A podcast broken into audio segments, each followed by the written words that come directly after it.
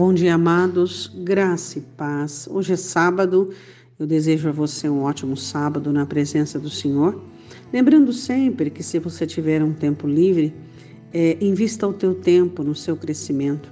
Leia a palavra, leia um bom livro, faça orações, esteja com a sua família, busque a presença do Espírito Santo de Deus. Amém?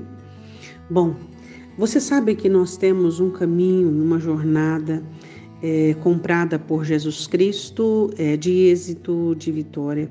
Mas essa jornada não é uma jornada que é isenta de adversidades isenta de aflições. Ao contrário, as adversidades são convidadas por Deus a fazer parte da nossa jornada para que nós possamos estar ávidos e, como soldados, bem preparados para toda a batalha. Pois então, é, existe períodos na minha vida e na sua vida que o Senhor convida as aflições com o objetivo apenas de revelar as nossas misérias. O que são as nossas misérias? As nossas misérias são áreas da nossa vida que ainda não receberam tratamento, não receberam consolo, não receberam a cura do Senhor Jesus. São áreas que ainda estão escassas, desérticas da graça, do favor, do amor, da misericórdia de Deus. Áreas em que nós nos é, respaldamos nela como a nossa história de tragédia, como a nossa história de escassez, como a nossa história onde muitas vezes nos alimenta, infelizmente. Olha o que o texto diz em Tiago, capítulo 4, versículo de número 9. Senti as vossas misérias, lamentai e chorai, converta-se o vosso riso em pranto e o vosso gozo em tristeza.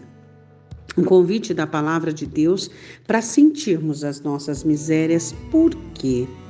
Porque as nossas misérias manifestam justamente nos momentos de aflições e de escassez.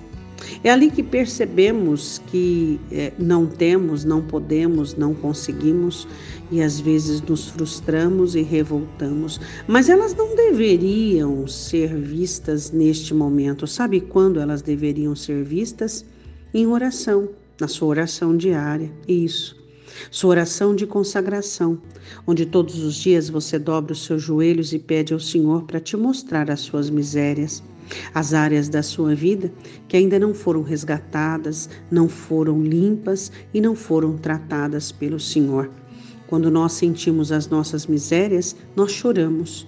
O choro do arrependimento. Sentimos a tristeza de Deus, segundo Deus, a tristeza que limpa, que traz as nossas confissões e as nossas necessidades mais íntimas e proveitosas aos olhos de Deus. Então, não permita que as suas misérias sejam mostradas e sejam relatadas nas horas da adversidade, onde você demonstra um comportamento e atitudes de rebelião, de soberba, de arrogância, de abatimento e de incredulidade. Mas, em oração, confesse diante do Senhor Ore como Davi, dizendo: Senhor, se há em mim algo mal, retira de mim, Senhor. Da soberba, guarda o teu servo, guarda a tua serva, para que ela não se assenhorie de mim. Oremos, Pai. Que nós possamos é, termos por prática a confissão das nossas misérias, as áreas da nossa vida que ainda não são restauradas, que ainda não tiveram a ação de tuas mãos e do teu espírito que não possamos vivê-las, sentir o gosto delas, o gosto amargo da falta da tua presença nas horas da adversidade. Mas que possamos, em oração e consagração, com todo zelo, carinho e cuidado do teu Espírito, expor as nossas misérias em oração, para que sejam tratadas, para que sejam curadas e para que nós recebamos da tua parte a graça e a misericórdia. Senhor, nós sabemos que Satanás anda ao nosso derredor bramando e ele gosta muito das nossas misérias não sabidas, não confessas, não entregues, porque são elas que irão trabalhar contra nós nos momentos de deserto e de vale.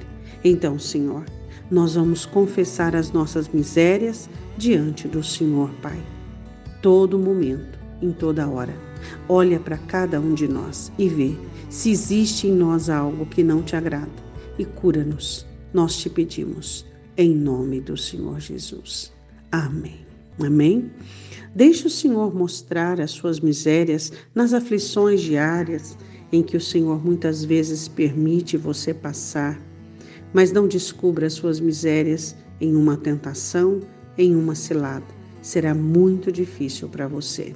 Um ótimo dia, Deus te abençoe em nome de Jesus.